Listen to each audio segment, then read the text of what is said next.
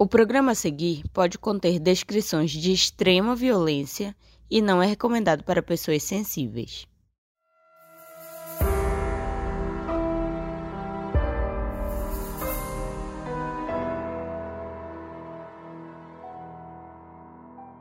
O Anuário Brasileiro de Segurança Pública 2020 aponta que 35,5% das mulheres que sofreram homicídios dolosos em 2019 foram vítimas de feminicídios. De acordo com o Atlas da Violência do Brasil, em 2019, dos casos de mortes violentas de mulheres, 33,3% aconteceram na própria casa das vítimas. Maria da Penha sofreu uma tentativa de homicídio também dentro da sua própria casa. Só que a sua história mudou como a violência doméstica é vista no Brasil e no mundo, inclusive sob o aspecto das leis. Eu sou a Mabê. Eu sou a Carol Moreira. E essa é a história de uma sobrevivente, a Maria da Penha.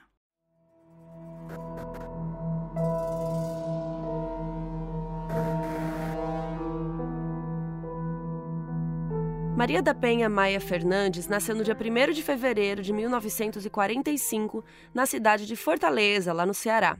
Ela era a filha mais velha do José, que era cirurgião dentista, e da Maria, que era professora, e eles tiveram cinco filhas. Em 66, quando a Maria tinha 21 anos, ela se formou em farmácia na Universidade Federal do Ceará. A Maria e as irmãs, a Ruth, a Elizabeth, a Lerise e a Valéria, quase todas seguiram na carreira médica igual ao pai. E aí, depois de formada, Maria se casou, mas essa união acabou durando só cinco anos. Então, em 73, ela decidiu se mudar de Fortaleza e foi morar em São Paulo para fazer mestrado na USP. E ela conseguiu uma bolsa de estudos, o que ajudava muito nos custos de vida, mas para ter um pouquinho mais de folga, ela também conseguiu um emprego em uma farmácia. E no meio do caminho, a Maria acabou fazendo concurso público e virou farmacêutica do Banco de Sangue do Hospital do Servidor Público do Estado de São Paulo. Em 74, depois de um ano em São Paulo, quando ela estava com 29 anos, a Maria conheceu um colombiano chamado Marco Antônio Heredia Viveiros. O Marco estava estudando economia e era amigo dos amigos dela, então foi assim que eles se conheceram. E todo mundo que conhecia o Marco amava ele. Ele estava sempre se oferecendo assim para fazer serviços, tipo consertar um chuveiro, montar um móvel, pendurar um quadro assim para os outros alunos. E os dois foram se conhecendo aos poucos e começaram a namorar depois de alguns meses. E o Marco era conhecido por ser tão fofo, por ser tão gentil e educado, que até a mãe de uma amiga da Maria chegou a falar que queria que o Marco tivesse escolhido a filha dela para namorar. As coisas estavam indo bem no namoro da Maria e do Marco, mas como ele era bolsista e ela era funcionária pública, acabava que ela pagava mais pelas coisas, né? Porque ela ganhava mais. Mas a situação financeira deles piorou quando o Marco disse que teve um problema burocrático na faculdade e a bolsa dele tinha sido cancelada. Como o Marco disse que a família dele na Colômbia não tinha condições de ajudar, a Maria começou a bancar todas as despesas dele. E aí eles resolveram oficializar logo a situação e se casar em 1976, depois de dois anos de namoro. Só que, como a Maria era desquitada, porque não existia divórcio no Brasil ainda, né? Eles não podiam casar. Então, a solução era casar no consulado de outro país. Apesar do Marco ser colombiano, ele preferiu que eles se casassem no consulado da Bolívia, mas, tipo, a Maria falou: ah, beleza, vamos aí. Eles tiveram um casamento bem simples, sem festa nem lua de mel, e eles foram morar no apartamento que a Maria já morava. Com menos de dois anos de casamento, a Maria descobriu que estava grávida da primeira filha, e o casal ficou super feliz. O Marco também ficou animado, né? Porque para um estrangeiro ser naturalizado brasileiro, ele precisava constituir família no Brasil. Então isso também era bom para ele, assim. E ser brasileiro ia facilitar muito a vida dele, porque era difícil conseguir um emprego fixo sendo estrangeiro.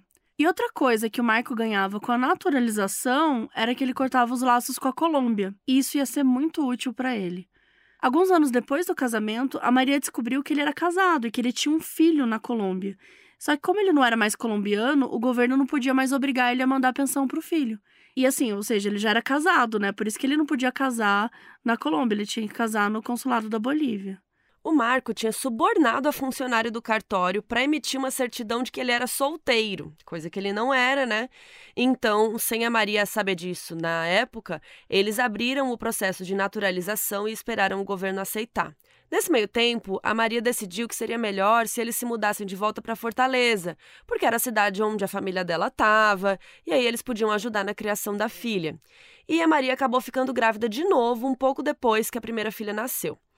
Como o Marco ainda não tinha emprego fixo e São Paulo é bem mais caro, né, de viver do que Fortaleza, então assim que a Maria terminou o mestrado, eles se mudaram. E ela conseguiu um emprego de farmacêutica no Instituto de Previdência do Estado do Ceará em pouco tempo, e aí eles começaram a procurar alguma coisa para o Marco trabalhar. Por recomendação de uma amiga da Maria, o Marco conseguiu um emprego como economista no que hoje a gente conhece como o SEBRAE, que é o Serviço Brasileiro de Apoio às Micro e Pequenas Empresas. E aí sim, o Marco se estabeleceu financeiramente e aí a naturalização dele foi aprovada. Só que aí ele virou outra pessoa.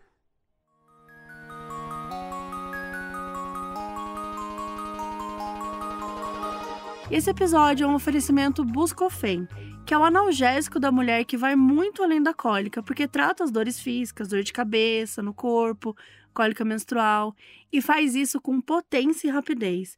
E busca cada vez mais dar voz às chamadas dores sociais femininas, expandindo seu território de atuação. Dessa forma, Buscofem está buscando trazer para a conversa as dores sociais que tenham alguma relação com a saúde feminina, com consistência e voz ativa. Se dói nas mulheres, Buscofem.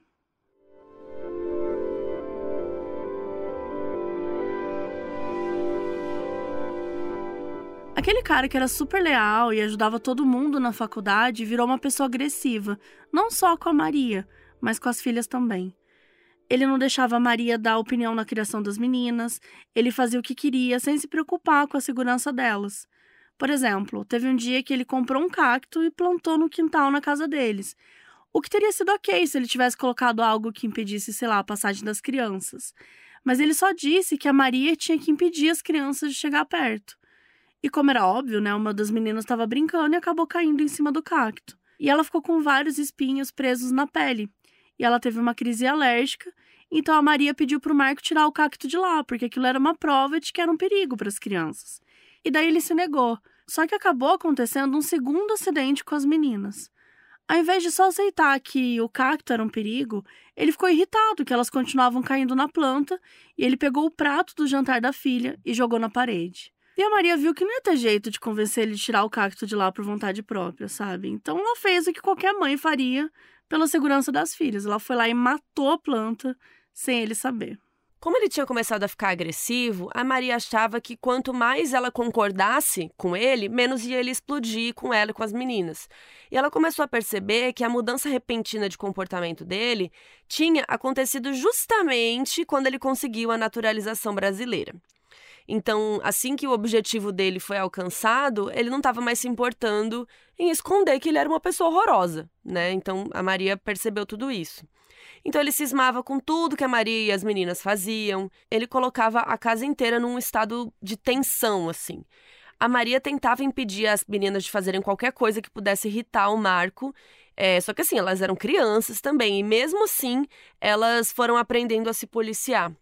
Então ele odiava muito quando elas choravam. Então, gente, assim, não importava o que acontecesse, elas engoliam o choro o máximo que desse, assim. Por exemplo, teve um dia que o Marco ficou irritado porque a comida não estava do jeito que ele queria e ele jogou um copo de vidro no chão. E um pedaço cortou a perna da, da filhinha mais nova. E olha que horror, gente. A menina estava tão traumatizada que ela viu o sangue escorrendo da perna dela e ela não chorou. Ela segurou o choro porque ela sabia que se ela chorasse, ela ia apanhar, ia ser muito pior. Outra vez, uma das meninas estava com uma infecção intestinal e começou a chorar de dor no meio da noite. E ela era tão pequena que ela ainda dormia no berço. O Marco ficou tão irritado que ela estava chorando que ele derrubou o berço no chão com a garota dentro. A Maria ficou em choque. Ela ficou tão em choque que ela só tentou acalmar a filha para ela não chorar ainda mais. E entre várias aspas, né, piorar a situação. Porque óbvio que não era, era uma criança, né, gente? É normal, a menina tá chorando, tá, tá sofrendo. Só que eles estavam vivendo esse inferno aí dentro de casa. Só que apesar de tratar as filhas desse jeito, ele esperava que elas ficassem felizes sempre que ele chegava em casa do trabalho. E aí o Marco queria que as duas recebessem ele com beijos e abraços na porta de casa, e quem não fizesse isso apanhava. E a Maria começou a subornar as meninas antes dele chegar, dizendo que ia dar um doce para quem não esquecesse de dar um beijo no pai. Gente, isso tudo para proteção, né? Isso funcionava às vezes. Só que nem sempre, porque elas ainda eram muito pequenas e às vezes esqueciam.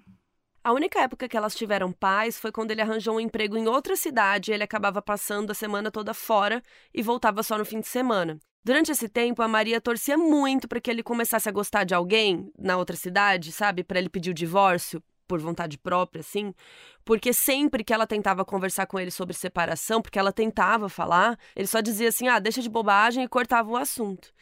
Só que na frente dos outros, o Marco continuava sendo, né, uma pessoa incrível. Então a Maria tinha um pouco de medo, assim, lembrando, né, gente, é uma história antiga, assim, não é 2020.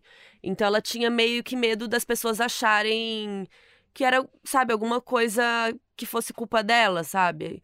Porque ninguém ia achar que era culpa dele, que ele era um cara totalmente abusivo, né? E a Maria tinha muito medo de que se ela pedisse o divórcio, ele poderia matá-la e as crianças iam ficar sozinhas com ele e desprotegidas. E essa sensação só aumentou quando eles estavam assistindo televisão um dia e viram uma notícia sobre a Eliana de Gramont, uma mulher que foi assassinada pelo ex-marido 20 dias depois de oficializar a separação. O assassino Lindomar Castilho culpou a ex-esposa por ter traído ele e disse que qualquer pessoa sob forte emoção era capaz de fazer a mesma coisa que ele. Ele acabou sendo condenado a 12 anos de prisão, mas cumpriu parte da pena em liberdade. Quando Marco viu essa notícia, ele disse que sabia que aquilo não ia dar em nada. E o jeito que ele desmereceu a história fez a Maria ter certeza que ele concordava com o assassino. Com esse sentimento de não saber o que fazer, a Maria começou então a entrar naquele ciclo que é conhecido em vítimas de violência doméstica.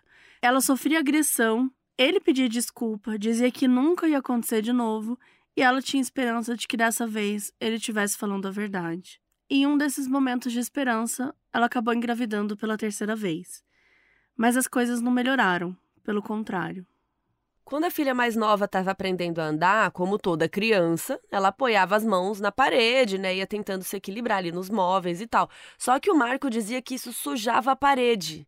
Então, toda vez que ele via ela encostando a mãozinha na parede, ele batia na mão da menina. E aí, para proteger as crianças, a Maria e as empregadas que trabalhavam lá, elas examinavam a casa inteira para ver se nada estava sujo e assim tentar impedir que o Marco brigasse com as filhas, né, quando ele chegasse em casa.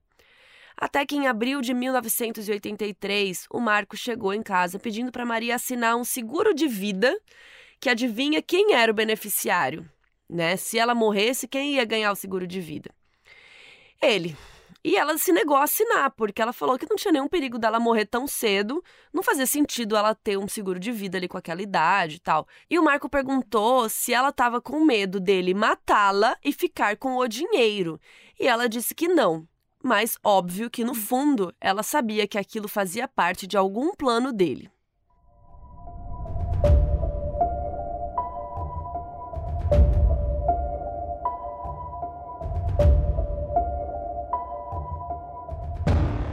Um mês depois do pedido suspeito do seguro de vida, no dia 28 de maio de 83, o Marcos sugeriu que eles fossem visitar uma amiga da Maria que tinha acabado de ter bebê. Como a casa da amiga ficava meio longe, ele falou para eles deixarem as crianças em casa. Só que a Maria estava com medo de ficar sozinha com ele.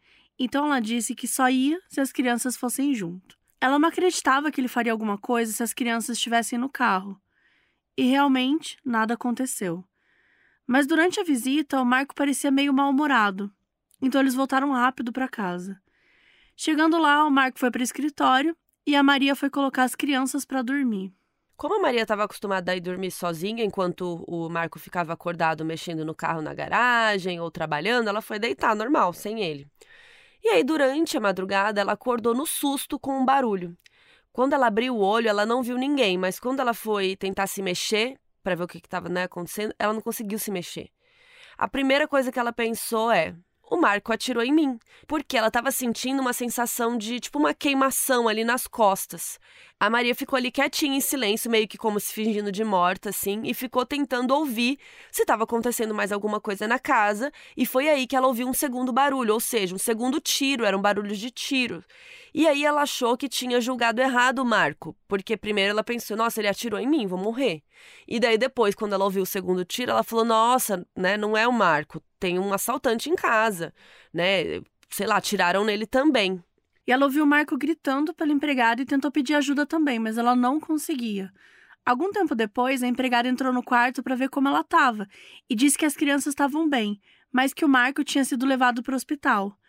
Quando a ambulância chegou para examinar Maria, em primeiro momento não parecia que tinha nada de errado com ela. Como não tinha nenhum sinal de sangue na cama, os paramédicos acharam que ela não tinha sido atingida, que tinha sido só um susto. Só que quando eles viraram ela para examinar melhor, viram que ela tinha levado um tiro nas costas. E o sangue estava sendo absorvido pelo colchão.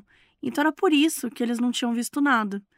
Quando eles perceberam isso, a Maria foi levada às pressas para o hospital e ela acabou desmaiando na ambulância por conta da perda de sangue. Quando chegou no hospital, os médicos constataram que ela estava em choque hipovolêmico, que é o que acontece quando a pessoa perde muito sangue. Além disso, ela estava tetraplégica, ou seja, ela não conseguia mexer o tronco, as pernas e os braços. O exame mostrou que o tiro por pouco não atingiu o seu coração, mas tinha destruído um terço da medula. Ela passou por uma cirurgia de emergência para controlar a hemorragia interna e a situação se estabilizou, mas ela ainda não conseguia se mover.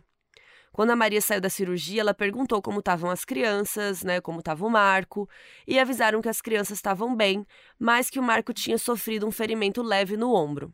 Demorou algumas semanas para Maria recuperar o movimento dos braços, mas ela foi conseguindo aos poucos. Como o tiro tinha afetado o pulmão, a respiração dela também estava prejudicada, mas aos poucos ela foi fazendo fisioterapia respiratória e conseguia respirar melhor.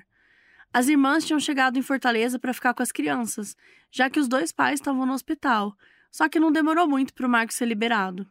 Assim que ele saiu do hospital, ele foi ficar na casa dos pais da Maria porque precisava de ajuda para trocar o curativo do ferimento no ombro.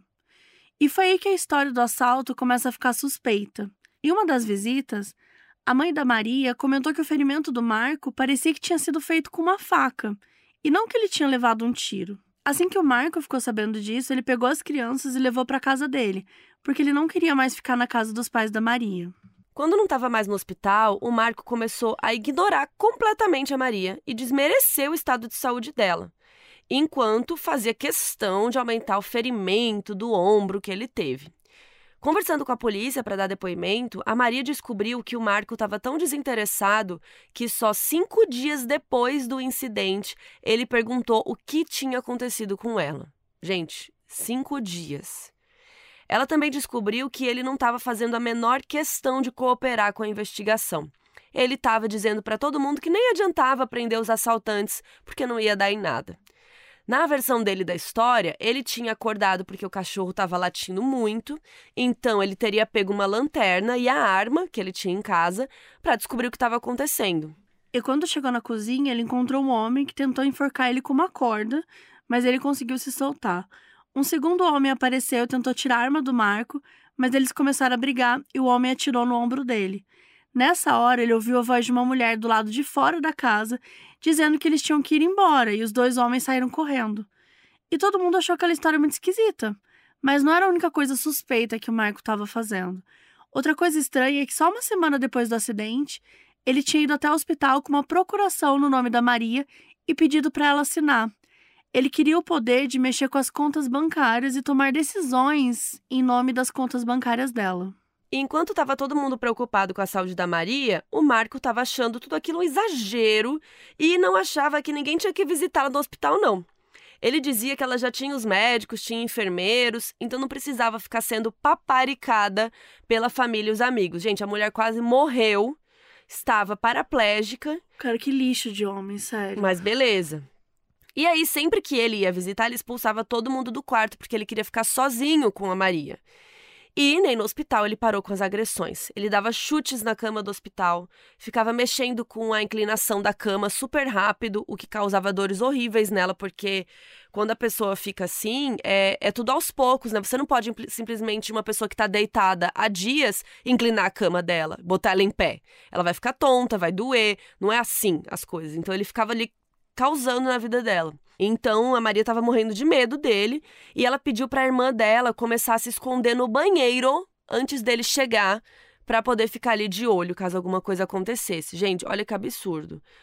E aí, no meio de julho, pouco mais de um mês depois desse assalto, né, suposto assalto, a Maria estava esperando uma vaga no Hospital Sara Kubitschek, que é lá em Brasília, né, que é o melhor centro de reabilitação da América Latina, ele é muito famoso. Só que enquanto a vaga não saía, os médicos acharam melhor a Maria voltar para casa, porque eles tinham medo dela pegar uma infecção hospitalar. Apesar do Marco achar que ela tinha que ficar no hospital, né, porque ele não estava nem aí, é, a Maria foi para casa dos pais assim que recebeu alta. O Marco até tentou obrigar ela a ir para casa com ele, mas a Maria estava com medo de ficar sozinha com ele e a casa vizinha estava fazendo obra. E como ela estava com um problema respiratório, tal, ia ser perigoso demais ela ficar perto de obra, da poeira e tal. A Maria queria que as filhas fossem ficar na casa dos pais com ela, só que o Marco proibiu e disse que nunca ia deixar as filhas saírem de lá. Então ela começou a se sentir culpada por não ter ido para casa com o Marco, porque sabia que as filhas deviam estar tá sofrendo sozinhas com ele. Mas ao mesmo tempo ela sabia que ficar perto da obra podia matá-la. Gente, olha assim. É, é, tipo, é difícil o, o, nível do terror que esse homem causou, porque a pessoa tá se recuperando, não tá bem, per, sabe, perdendo os movimentos, fazendo fisioterapia, tendo que se preocupar com as filhas sendo agredidas. Cara, isso é muito pesado. É, ele causava mais terror nela ainda, né? Muito. Depois de alguns dias na casa dos pais, a Maria conseguiu uma vaga lá no Sara Kubitschek e começou a se programar para ir para Brasília. Na véspera do voo, o Marco proibiu a família dela de deixá-la no aeroporto. A Maria pediu para ninguém insistir porque ela estava com medo dele ficar irritado, de descontar as filhas. As filhas eram como se fossem reféns dele, assim. E aí, quando eles chegaram no aeroporto, o Marco deixou a Maria no carro e foi fazer o check-in. E aí, alguns minutos depois, ele voltou. Vocês estão sentados, gente? Ele disse que eles perderam o voo. Perdemos o voo, o avião já tinha decolado duas horas antes e eles não tinham opção, eles iam ter que voltar para casa. Gente, e aí ele falou que a Maria agora ia junto com ele, que ela ia para casa deles, né? Que não ia para casa dos pais dela. Vocês acham que isso era um plano ou não? É, e aí, o que ele não sabia é que a família da Maria já estava muito esperta e uma das irmãs dela tinha seguido eles até o aeroporto. Perfeita. Perfeito. E quando a Maria contou que eles tinham perdido o voo, a irmã disse que não tinha problema, que ela mesma ia comprar a passagem para o próximo voo. A contragosto, Marco concordou em pegar o próximo voo e eles foram para Brasília. E era o óbvio a fazer, né, gente? Perdeu o voo, pega o próximo. Exato. Vou, vou para casa. E chegando lá, o motorista do hospital não estava esperando por eles, porque ele tinha ido no horário do, do, daquele outro voo, né? Daí eles ligaram para o hospital e pediram um novo motorista, porque o Marcos recusou a pagar um táxi até lá.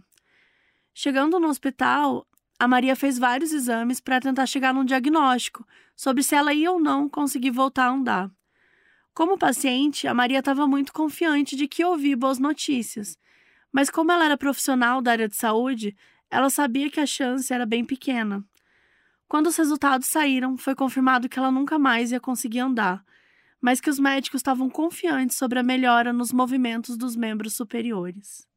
E aí, conforme o tempo foi passando, com muitos exercícios, muita fisioterapia, a Maria foi conseguindo ter mais coordenação motora nos braços, começou a fazer algumas coisas sozinha, como escovar os dentes, que era algo que ela não estava conseguindo fazer antes. Inclusive, o Sara Kubitschek é muito legal, porque ele não reabilita a pessoa só pra sei lá, tipo, ah, vai voltar a andar. Ele reabilita a pessoa para conseguir fazer as coisas do dia a dia que ela precisa. Então, no caso dela, era aprender a mexer na cadeira de rodas, aprender a escovar o dente, escovar o cabelo, se limpar, né? Tomar ser banho. Independente, né? Sim, é, ser uma pessoa independente. Então, o Sara Kubitschek, sério, gente, eu morava lá em Brasília e eu conheci o trabalho deles, é assim, incrível. Enfim, é, então ela foi aprendendo, né, fazer as coisas. E em relação ao movimento das pernas, a única coisa que mudou para ela é que começaram a acontecer espasmos involuntários, que era muito desagradável, né?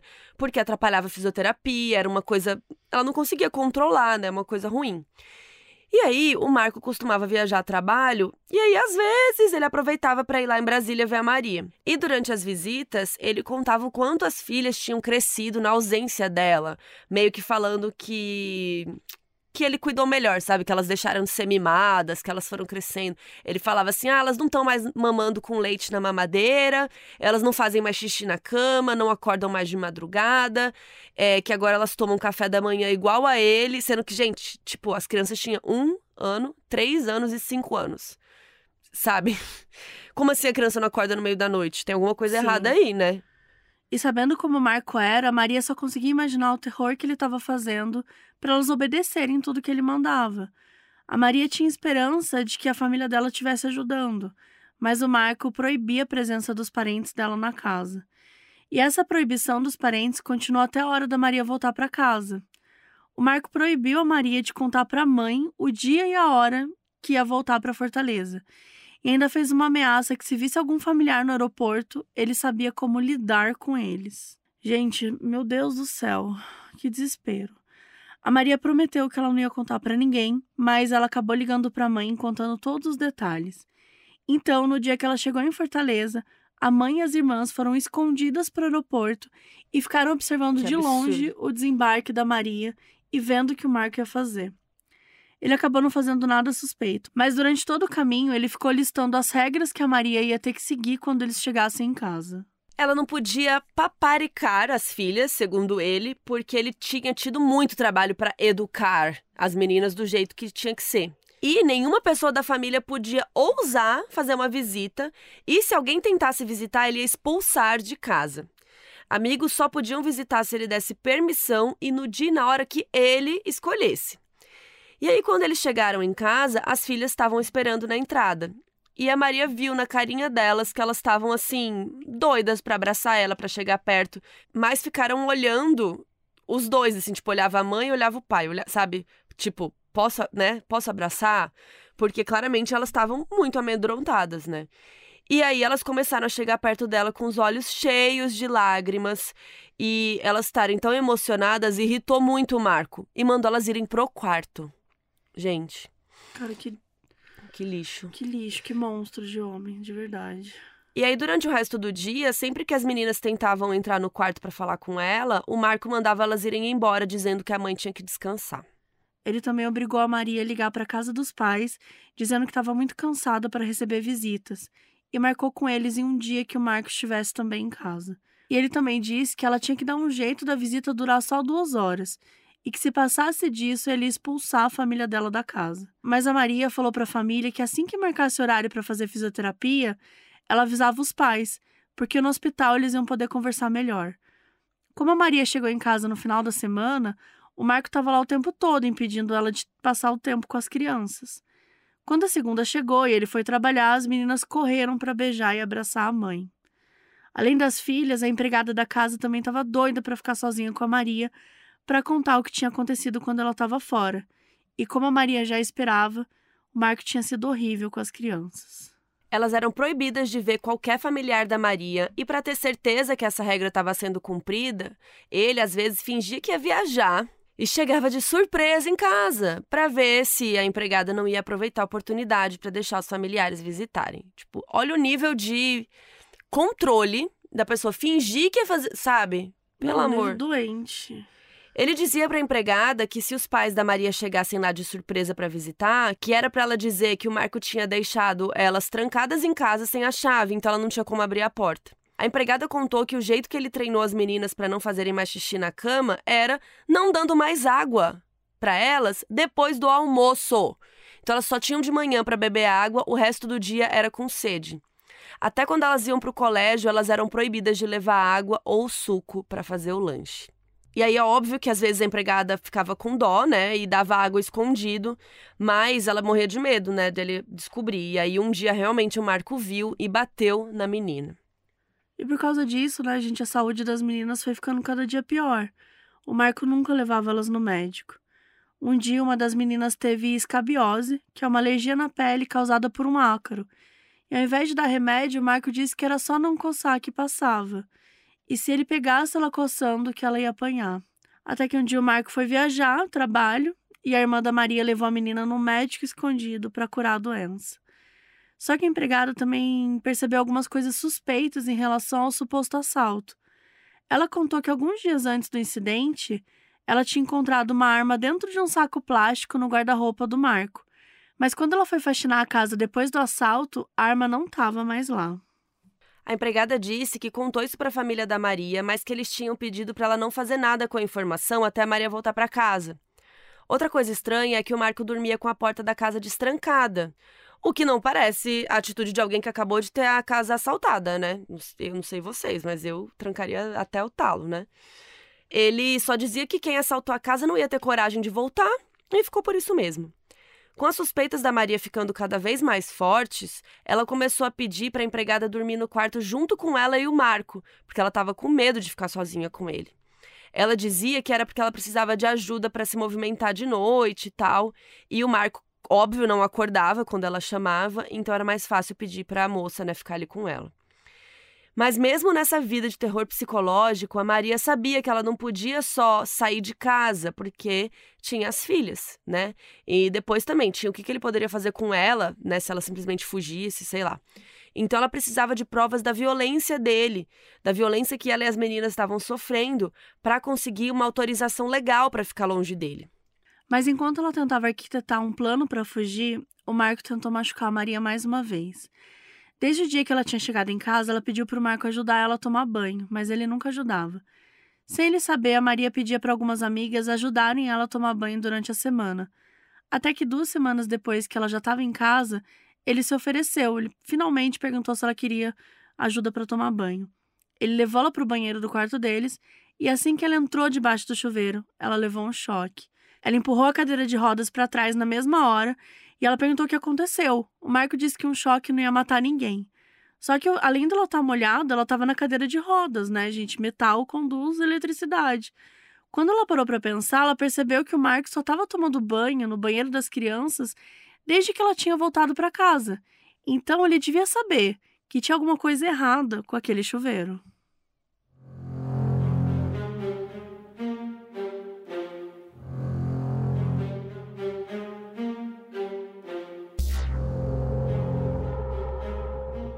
A Maria voltou a fazer fisioterapia, os parentes, os familiares começaram a visitá-la no hospital para poder conversar sem a presença do Marco.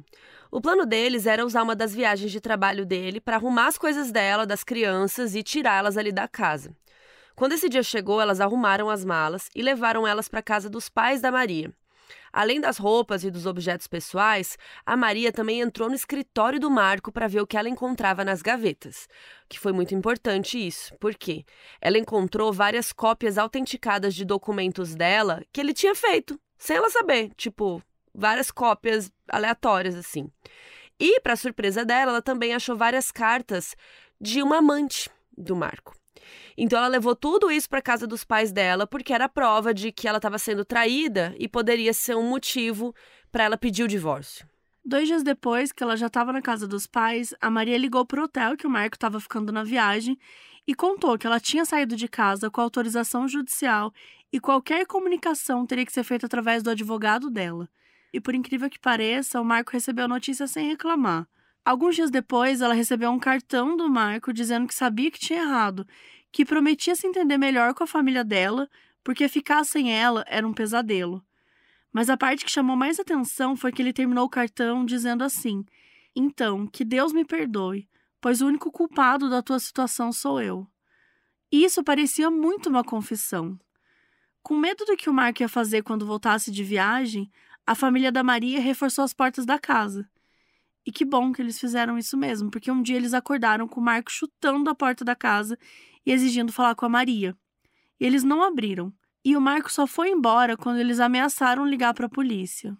Quando o processo oficial do divórcio começou, ficou combinado que o Marco iria pagar pensão para as filhas e iria ter o direito de sair com elas a cada 15 dias, porque a Maria ia ficar com a guarda das meninas. Apesar de ter concordado, o Marco resolveu se mudar de Fortaleza para o Rio Grande do Norte, para dificultar na hora da pensão ser recolhida.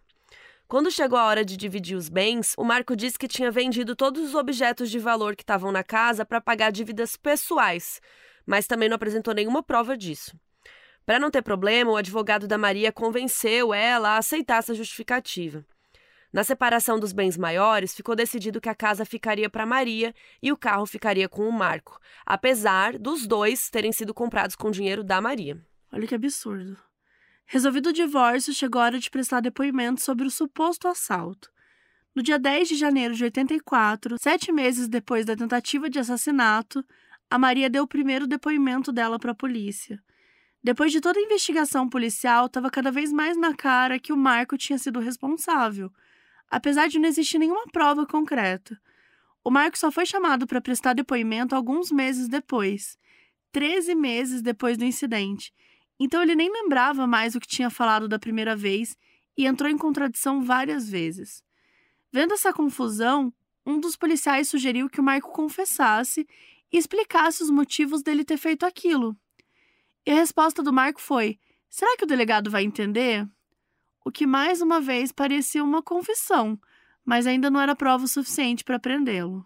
Aconteceram vários adiamentos do julgamento pelos advogados da defesa, inclusive, para tentar cansar os movimentos feministas que já estavam falando em prol da Maria e também calar a imprensa, que já tanto falava no assunto. Mas finalmente o julgamento aconteceu em abril de 91, quando o Marco tinha 42 anos e já tinham se passado oito anos do crime. Ele foi acusado de tentativa de homicídio duplamente qualificado, motivo torpe e impossibilidade de defesa da vítima, que estava dormindo. Ficou claro durante o julgamento que não houve assalto algum e todas as testemunhas e provas físicas indicavam que o Marco era um homem completamente abusivo e agressivo. Então ele foi condenado a 15 anos de prisão. Só que vocês estão sentados? Os três advogados dele entraram com recurso e ele permaneceu em liberdade. A Maria se sentiu órfã do Estado e foi por isso que ela decidiu, em 1994, escrever um livro que se chama Sobrevivi, Posso Contar, que inclusive a gente usou na pesquisa para esse episódio. A Maria fala nesse livro que, abre aspas, se a justiça não era capaz de condená-lo, os leitores poderiam fazer isso depois de lerem a minha história e os autos do processo. Fecha aspas. Em 96 aconteceu um segundo julgamento do Marco, e dessa vez ele foi condenado, mas por ser réu primário, sua pena foi diminuída de 15 anos para 10 anos e 6 meses. Só que a defesa alegou irregularidades e o julgamento foi anulado. O livro acabou chegando em organizações não governamentais internacionais. O Centro para a Justiça e o Direito Internacional, que é o CEGIL, e o Comitê Latino-Americano e do Caribe para a Defesa dos Direitos da Mulher, que é o CLADEM. E basicamente eles perguntaram se a Maria queria denunciar o Brasil. Sim, gente, o Estado brasileiro e responsabilizar o país internacionalmente pela negligência com que tratava casos de violência doméstica. Assim, obrigaria o Brasil a mudar as leis. Então, juntos, eles enviaram uma reclamação sobre essa demora para resolução da justiça e eles enviaram para a OEA, que é a Comissão Interamericana de Direitos Humanos da Organização dos Estados Americanos. E a OEA acabou publicando um relatório em 2001 Sim, gente, demorou três anos. Mas, enfim, o relatório que falava que sim, o Brasil era responsável pela violação de direitos humanos, era bem grave. E foi aí que o caso ficou conhecido no mundo inteiro. E nesse meio tempo, a Maria da Penha foi virando um símbolo feminista, um símbolo da luta das mulheres contra a violência doméstica. Em 2006, foi então sancionada pelo atual presidente Lula uma lei que hoje conhecemos como Lei Maria da Penha, a Lei 11.340 de 2006. E essa lei dá um tratamento mais rigoroso para casos de violência doméstica, com medidas de proteção e educativas. Isso é super importante ressaltar, porque ela não é uma lei só punitiva para punir agressores, mas ela também propõe medidas educativas. Porque afinal, gente, a gente tem que tratar isso na base, ensinar para as crianças desde cedo o respeito, a igualdade. E é super importante porque tem medidas de proteção de emergência, como proibir o agressor de ir para casa, retirar a arma dele, restituição de bens que ele possa ter levado, impedir dele se aproximar da vítima, entre outros. Isso é muito essencial, gente. A gente sabe que quando a mulher denuncia, muitas vezes o assédio e a violência podem aumentar, até causando a fatalidade da vítima. E a gente sabe também que existem diversos casos de quando a mulher termina um relacionamento e a pessoa não aceita, fica perseguindo, assediando. Então, todas essas é, medidas são super importantes. É, é super importante também porque a violência pode acontecer também pelo ex-parceiro da vítima, né? Então, a pessoa não precisa estar tá convivendo junta para ser considerado um caso de violência contra a mulher também. E dentro dessa lei tem até um trecho que explica as formas de violência contra a mulher, e a gente acha legal ler para vocês aqui é a violência física, entendida como qualquer conduta que ofenda sua integridade ou saúde corporal. Também a violência psicológica, entendida como qualquer conduta que lhe cause dano emocional e diminuição da autoestima, ou que lhe prejudique e perturbe o pleno desenvolvimento, ou que vise degradar e controlar suas ações, comportamentos, crenças e decisões, mediante ameaça, constrangimento, humilhação, manipulação, isolamento, muitas vezes acontece assim, né? vigilância constante, perseguição, insulto, chantagem, violação da intimidade, ridicularização, exploração e limitação do direito de ir e vir, né, que também acontece muito de mulheres trancadas em casa. Enfim, qualquer outro meio que lhe cause prejuízo à saúde psicológica e à autodeterminação. A violência sexual, entendida como qualquer conduta que a constrange a presenciar, a manter ou a participar de relação sexual não desejada, mediante intimidação, ameaça, coação ou uso da força, que a induza a comercializar ou a utilizar de qualquer modo a sua sexualidade, que a impeça de usar qualquer método contraceptivo ou que a force ao matrimônio, à gravidez, ao aborto ou à prostituição, mediante coação, chantagem, suborno ou manipulação, ou que limite ou anule o exercício dos seus direitos sexuais e reprodutivos. A violência patrimonial, entendida como qualquer conduta que configure retenção, subtração, destruição parcial ou total dos seus objetos, instrumentos de trabalho, documentos pessoais, bens, valores e direitos ou recursos econômicos, incluindo os destinados a satisfazer suas necessidades. A violência moral, entendida como qualquer conduta que configure calúnia, difamação ou injúria. Uma coisa muito importante dessa lei é que ela prevê a criação de equipamentos essenciais para que ela seja realmente efetiva, ou seja, delegacias especializadas de atendimento à mulher, casas abrigo, centros de referência da mulher e juizados de violência doméstica e familiar contra a mulher. Então, assim, ela não é só uma lei, né, tipo de punição, ela tem várias coisas. É, além disso, ela traz medidas protetivas emergenciais para as vítimas. Por causa disso, inclusive, essa lei é considerada pela ONU como uma das três leis mais avançadas do mundo no quesito combate e enfrentamento à violência doméstica e familiar contra a mulher. E a Maria, óbvio, que ficou muito feliz com a criação dessa lei, porque toda vez que ela tinha que pedir justiça e falar no assunto era muito triste. Ela ficava muito, com muita vergonha, sabe? Era sempre pesado. E com a criação da lei, da repercussão, tudo que rolou, ela se sentiu ouvida e recompensada. A gente vai deixar vários links aqui no site, né, no nosso site, que é modusoperandipodcast.com. É só procurar a página desse episódio. A gente vai deixar a lei completa, um resumo também que é bem legal da lei que tem no site do Instituto Maria da Penha. A gente vai deixar vários links legais para vocês lá. Antes dessa lei existir, a violência doméstica contra a mulher era tratada como crime de menor potencial ofensivo e entrava na lei de número 9099, que foi feita em 1995. E por isso, as penas acabavam sendo muitas vezes apenas um pagamento de cesta básica ou trabalho comunitário. E olha o absurdo que essas situações chegavam, porque depois da denúncia, a mulher ainda tinha que ela mesma levar a intimação para que o agressor comparecesse perante o advogado. Isso não faz sentido. Desde que a Lei Maria da Penha foi criada, a gente teve 10% menos casos de violência contra a mulher. Em 2009, foi criado o Instituto Maria da Penha, e a sede fica em Fortaleza, e também tem representação em Recife. O Instituto é uma organização não governamental sem fins lucrativos, uma ONG. A Maria da Penha é presidente do Instituto e ela decidiu dedicar a sua vida para outras mulheres, para entender quais são as outras demandas que ela pode ajudar e, claro, como inibir, punir e erradicar todo tipo de violência contra a mulher. O Instituto faz vários workshops, consultorias, cursos de capacitação e palestras para levar para empresas, instituições públicas e sociedade em geral um conteúdo abrangente sobre a Lei Maria da Penha, além de mecanismos importantes para prevenir, enfrentar e combater a violência doméstica e familiar contra a mulher.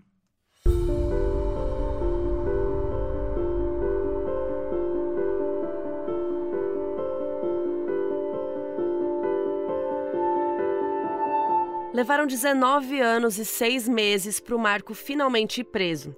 Faltavam só seis meses para o crime prescrever em outubro de 2002. Ou seja, dali a seis meses ele não poderia mais ser condenado por esse crime. A gente já explicou prescrição aqui no, no FAQ e também tem no nosso livro, Modus Operandi, uh. Guia de True Crime. É, mas, resumidamente, todo crime tem um tempo para que a vítima, ou a família, ou o Estado, é, para que essas pessoas possam ir atrás do suposto criminoso, né? As pessoas que elas querem acusar. Isso acontece para que a pessoa que se sente vitimizada, ela tenha um tempo para ir atrás disso na justiça. Então, assim, ah, quer dizer que se eu fui roubada hoje, eu tenho um prazo para ir atrás disso, para a pessoa ser punida? Sim. Você não pode daqui 30 anos falar, ah, eu fui roubada lá em 1920, sabe? Não rola isso. É, e o tempo da prescrição depende do crime e da pena que é cabível para esse crime. Então, assim, hoje em dia, na Constituição, a gente tem apenas dois crimes, né? Dois casos de crimes imprescritíveis, que não há essa, esse tempo, né? Não há prescrição. Que são crimes de racismo e ação de grupos armados contra a ordem constitucional e o Estado democrático. E é meio doido isso, porque sim, gente, isso significa que se alguém cometeu um homicídio, depois de um tempo, mesmo que descubram, né, não, foi realmente essa pessoa que cometeu o homicídio, provavelmente essa pessoa não vai mais ser julgada por isso, né, ou não poderá mais ser julgada por esse homicídio. Então isso faz parte da lei, né? Então, voltando, faltavam só seis meses para os crimes do Marco prescreverem. E não foi porque a Maria não fez nada, né? Foi bem pelo contrário. Foi porque a justiça demorou muito nos trâmites, os advogados causaram, etc, etc. Então, a criação da Lei Maria da Penha ajudou com que, nesses casos, a coisa aconteça mais rápido e evita a impunidade. O Marco ficou preso em regime fechado por 16 meses e depois passou ao semiaberto, podendo sair do presídio para trabalhar. E desde que o caso aconteceu até hoje, em 2023, tem gente que espalha fake news falando que a Maria foi baleada por um assaltante. Que a lei Maria da Penha é baseada em mentiras, coisa do tipo, sendo que o próprio marido foi condenado pelo crime duas vezes. Inclusive, o próprio Marco fica aí na internet até hoje falando que é tudo mentira. Ele fala que, que ela quis se vingar dele porque foi traída. E ele até publicou um livro em 2010 que, assim, não vamos nem falar o nome dele porque ele não merece. Mas é isso, a polícia não encontrou nenhum vestígio de assalto e a própria violência doméstica que ela sofria com testemunhas também corroboram isso. E assim, é um absurdo, depois de tudo que ela passou, depois de tudo que ela conta, as pessoas ainda falarem fake news, né? Tipo, é, é surreal Nossa, fazer isso. Eu assim. fico imaginando quanto que ela deve ter sofrido na época. Das pessoas falando bobagem, assim, tipo. Se a gente sofre até hoje, né? Imagina naquela época, assim. Difícil. E ainda tem uma outra companheira do Marco que também acusou ele de violência doméstica em 2001.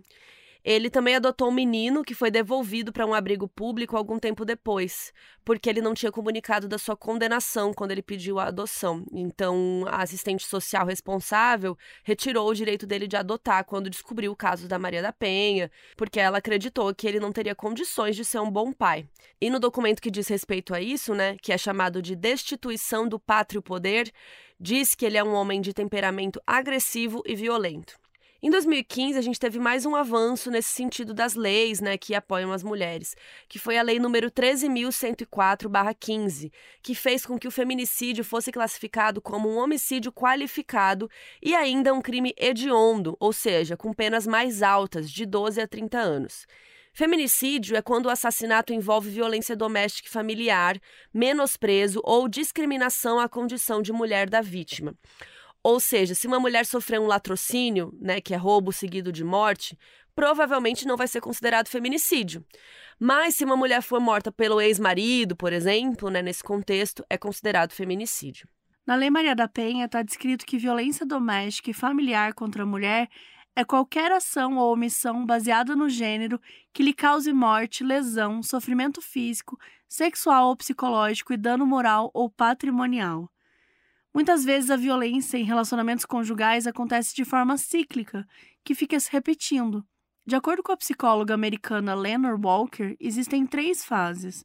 A primeira é o aumento da tensão, quando o homem começa a ficar agressivo por nada, começa a humilhar a vítima, gritar culpá-la por coisas insignificantes. A segunda fase é a violência em si, e ela pode ser verbal, física, psicológica, moral ou patrimonial, pode ser mais de uma.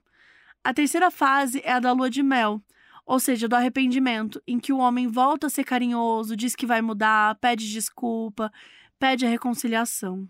E com tudo isso, a mulher muitas vezes acredita nele, né? É, sente vergonha do que aconteceu, às vezes se sente até culpada pela agressão, né? Achando que ela mesma causou aquilo. E muitos deles falam isso, inclusive, né? E aí a vítima acaba não contando para a família, para os amigos sobre tudo que está acontecendo. E aí começa tudo de novo e a tensão volta a aumentar. Por exemplo, se a gente pega o próprio caso da Maria da Penha, se ela não tivesse falado para a família dela, o que, que não poderia ter acontecido, Ela né? nem teria ido A irmã Sara. dela fugiu, pro- tipo, pra ir pro aeroporto, escondida. Ela conseguiu fugir, escapar com, as, com a família. E ele ficava falando, não vai encontrar sua família, não vai. Então, assim, Isolando ela. isolando ela totalmente, né? É porque o que ele fazia era físico e era psicológico, né? Era de, de todos os sentidos. E a pessoa, ela vai entrando naquele ciclo, vai entrando naquilo.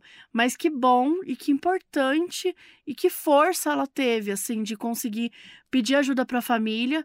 Até a própria empregada ajudava, né? É, mesmo sabendo que poderia correr algum risco. É, mas que força que ela teve de pedir ajuda. né? É muito ela importante não conseguiu- deixar, não passar pelas coisas sozinha. Não pode Sim. passar. E ela, teve, e ela teve que ser muito fria até em uns momentos, porque ela teve que ter paciência pra esperar ele viajar, pra esperar um Sim. momento, um momento que ela ia conseguir sair de vez, do que sair rápido, né? Então ela teve todo um Exatamente. plano também ali. Não, Que é não- muito difícil, né? Como Não, você fica nessa situação é muito- esperando um dia? esperando, sabendo que a qualquer momento você pode ser ferida, seus, seus filhos podem filhas. ser feridos. Né? Ela não fala de nenhuma. é, ele ele não, não chegou a atirar nas filhas, mas não dá pra saber o que poderia ter acontecido. Então, Sim. são casos que você tá ali o tempo todo naquele medo, às vezes por medo de não. De, de, ah, eu vou, vou ficar quieta pra não acontecer nada.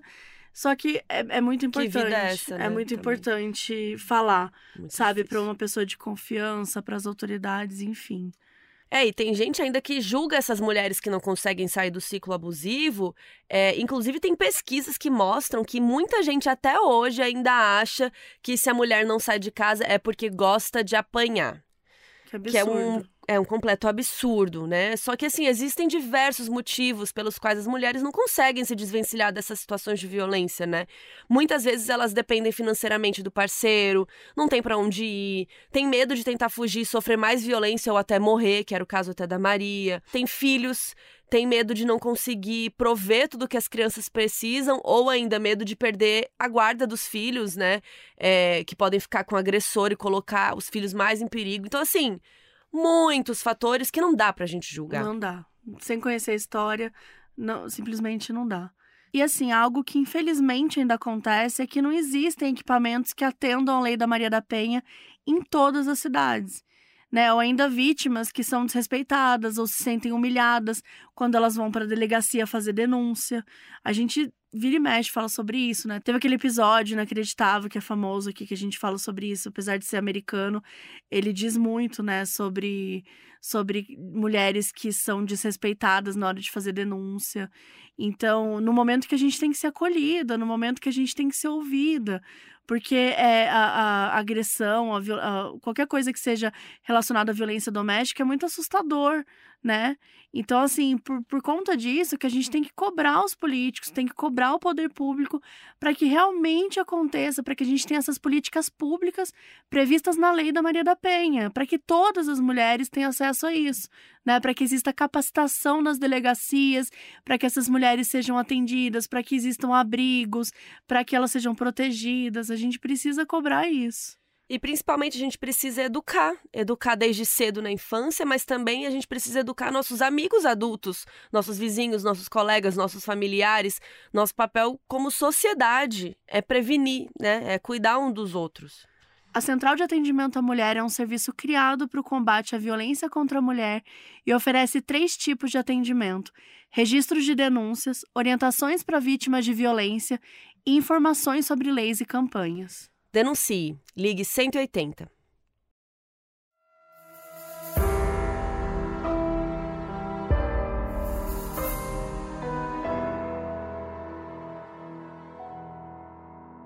O aviso no início desse episódio foi gravado pela Gabriele Costa, que é nossa apoiadora na Aurelo.